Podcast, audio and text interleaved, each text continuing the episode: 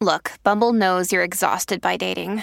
All the must not take yourself too seriously and 6 1 since that matters. And what do I even say other than hey?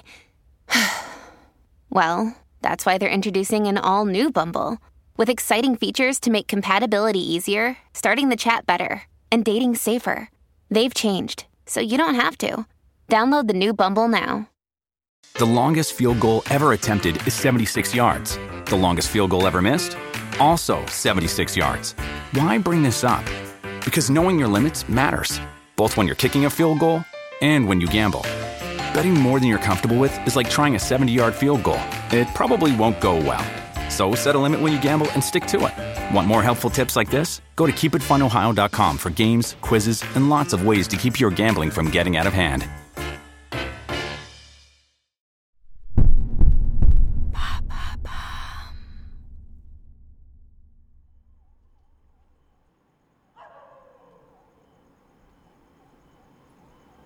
Paris, fin des années 70. Le soleil décline dans le ciel, annonçant une délicieuse soirée de printemps.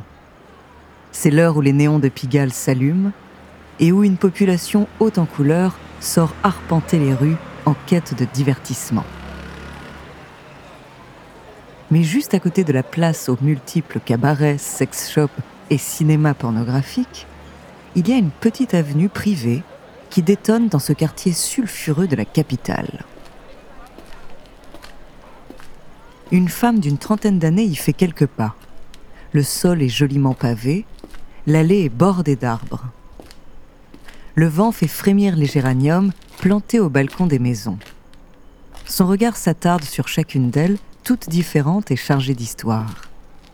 L'avenue est calme, bucolique, comme figée dans le temps un temps où Paris ne devait être qu'un petit village. La jeune femme poursuit sa route pensive et silencieuse, et tandis que la nuit commence à tomber, elle finit par arriver devant le numéro 1.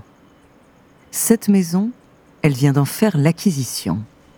Ce sera désormais chez elle, et elle a hâte de prendre possession des lieux. Tout à coup, une lanterne s'allume juste à côté.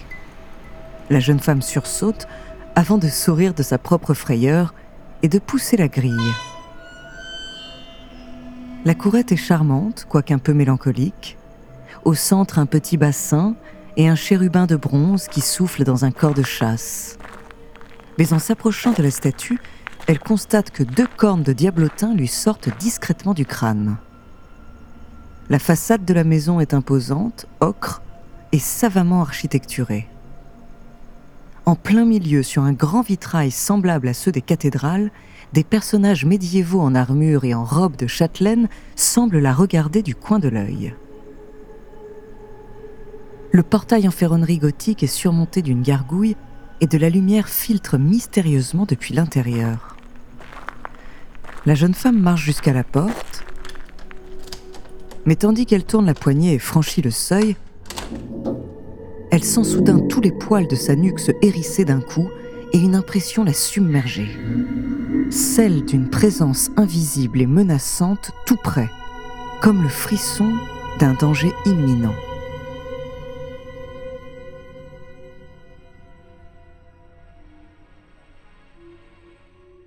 Bonjour, je suis Andrea Brusque, bienvenue dans True Story.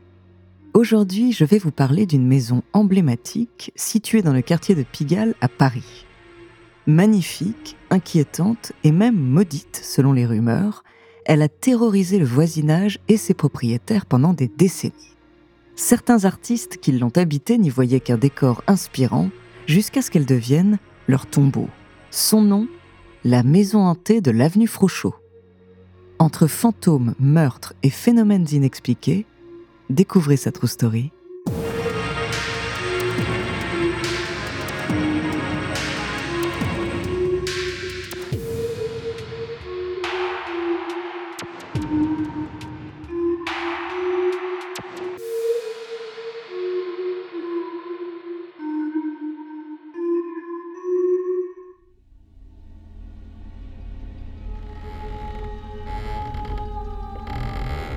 La jeune femme s'avance à l'intérieur.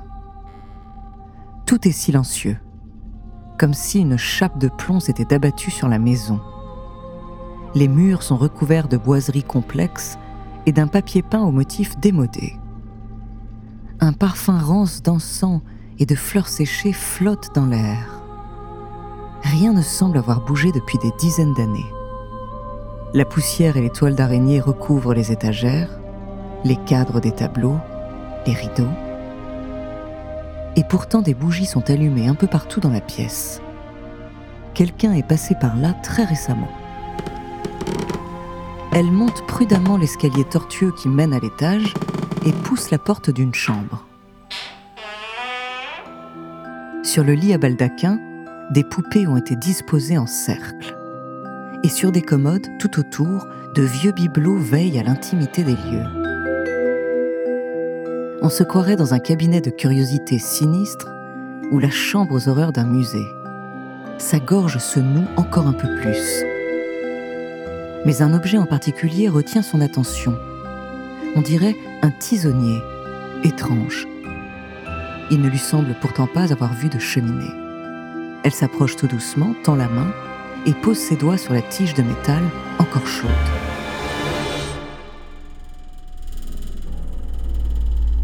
Tout à coup, des vibrations retentissent derrière le mur le plus proche, aussitôt suivies par des grattements frénétiques. Comme si des ongles labouraient rageusement le bois pour creuser un trou dans la cloison et s'agripper à elle. En une seconde, une terreur froide immobilise chaque muscle de son corps. Elle voudrait crier, courir, sortir d'ici, impossible.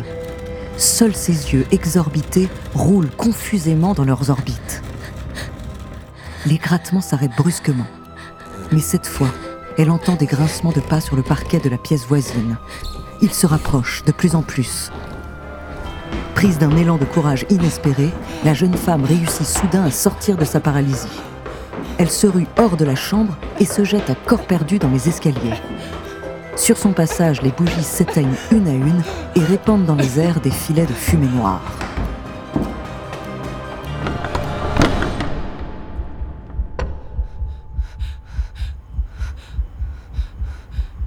L'instant d'après, elle est dehors et s'éloigne rapidement de la propriété.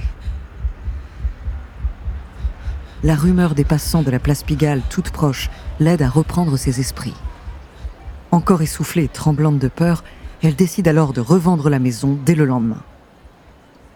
Hors de question d'y habiter, ni même de repasser un jour par ici. Cette jeune femme, c'est Sylvie Vartan.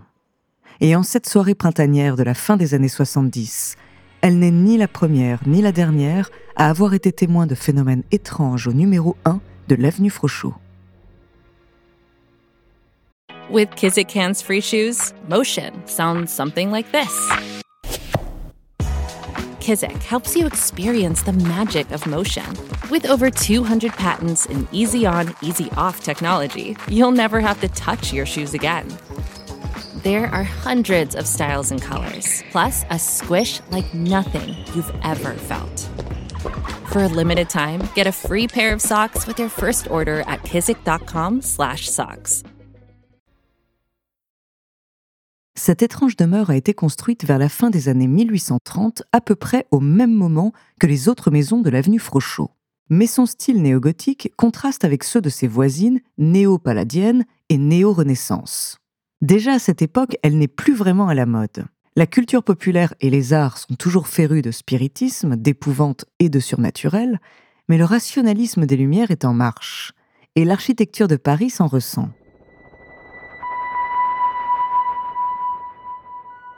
Dès le départ, un mystère plane sur cette maison.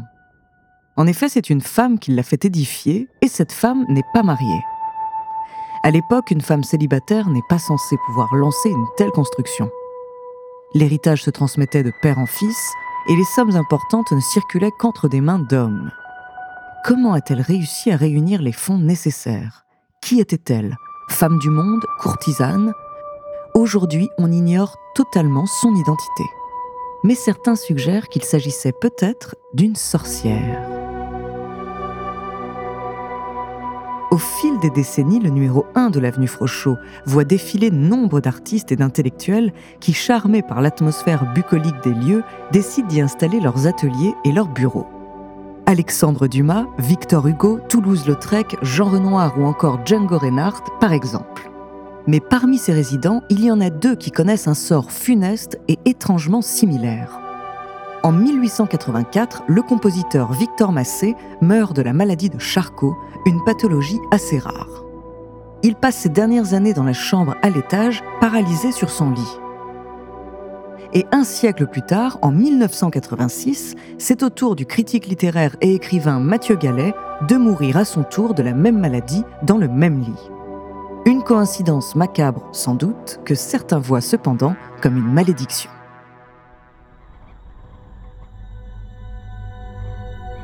En effet, cette maison a certes été le décor inspirant de grands artistes parisiens, mais aussi une scène de crime. Au début du XXe siècle, une servante est retrouvée assassinée au milieu des escaliers, le crâne fracassé à coups de tisonnier. Le meurtre n'a jamais été élucidé, mais on suspecte l'esprit de cette femme de errer depuis en quête de vengeance.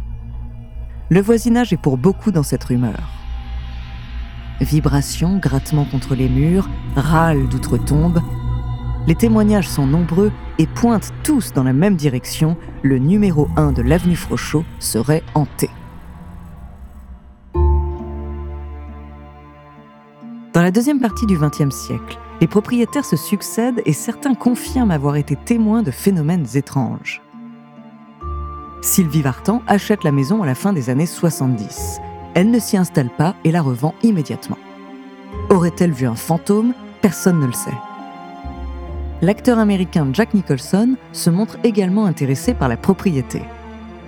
Peut-être a-t-il senti quelques similitudes avec l'hôtel Overlook où se déroule le film Shining dont il tient le rôle principal. À partir des années 2000, la maison est occupée par Patrick Debroux de Laurière, un mécène excentrique et adepte de spiritualité. Inquiété par toutes les rumeurs, il l'a fait exorciser par un curé afin d'apaiser les esprits qui semblent l'agiter. Après son décès en 2010, c'est son ami Jean-Jacques Giraud, peintre, compositeur et professeur en médecine, qui prend possession des lieux. Il n'y vit pas, mais il organise régulièrement des concerts et des réceptions. Et selon ses dires, aucun événement surnaturel ne s'est jamais produit en sa présence.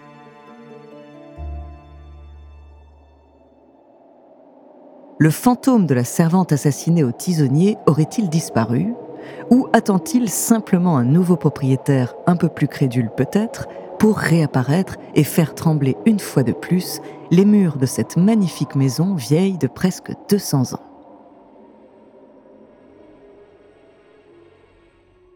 Merci d'avoir écouté cet épisode de True Story, écrit par Ellie Oliven, réalisé par Célia Bondeau et Antoine Berry-Roger. Dans le prochain épisode, je vous parlerai d'un homme à la couleur de peau plus que déroutante. En attendant, si cet épisode vous a plu, n'hésitez pas à laisser des commentaires et des étoiles sur vos applis de podcast préférés.